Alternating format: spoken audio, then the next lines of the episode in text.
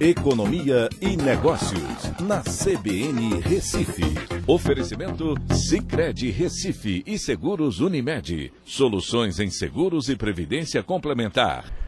Olá, amigos, tudo bem? No podcast de hoje eu vou falar sobre a burocracia tributária no Brasil, que custa anualmente 180 bilhões de reais às empresas. Desde a Constituição de 1988, que 443 mil normas tributárias foram editadas, com mais de 30 mil em vigor até o dia 30 de setembro. Isso é um levantamento feito pelo Instituto Brasileiro de Planejamento e Tributação, né, mostrando que são 53 novas normas fiscais a cada dia, né, ou seja, mais de duas normas por hora. Como atrair investimentos no país desse jeito?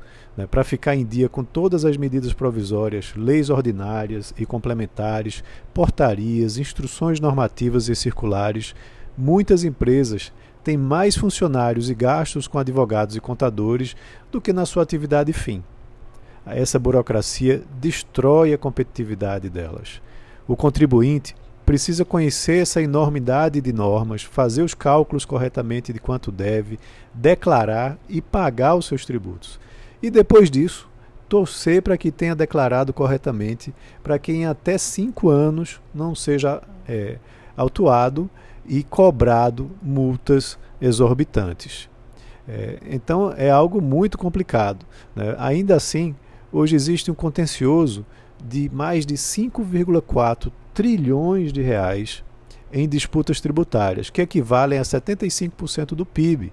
Isso somente envolvendo disputas de cobranças feitas pela Receita Federal. Isso segundo o INSPER, sem levar em consideração as ações ajuizadas pelos contribuintes. Isso é mais um custo absurdo. O relator da reforma tributária entregou no Senado o seu parecer, que cria um IVA dual, né, que vai unificar o ICMS e o ISS no IBS, que seria o Imposto bem, sobre Bens e Serviços, e cria a CBS, que é a Contribuição sobre Bens e Serviços, na esfera federal, unindo PIS e COFINS.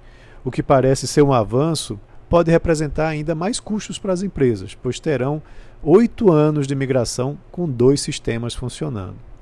Lá nos Estados Unidos, né, por sua vez, existe um procedimento normativo muito interessante que deveria ser adotado urgentemente aqui no Brasil. Aí sim, trazendo um avanço importante.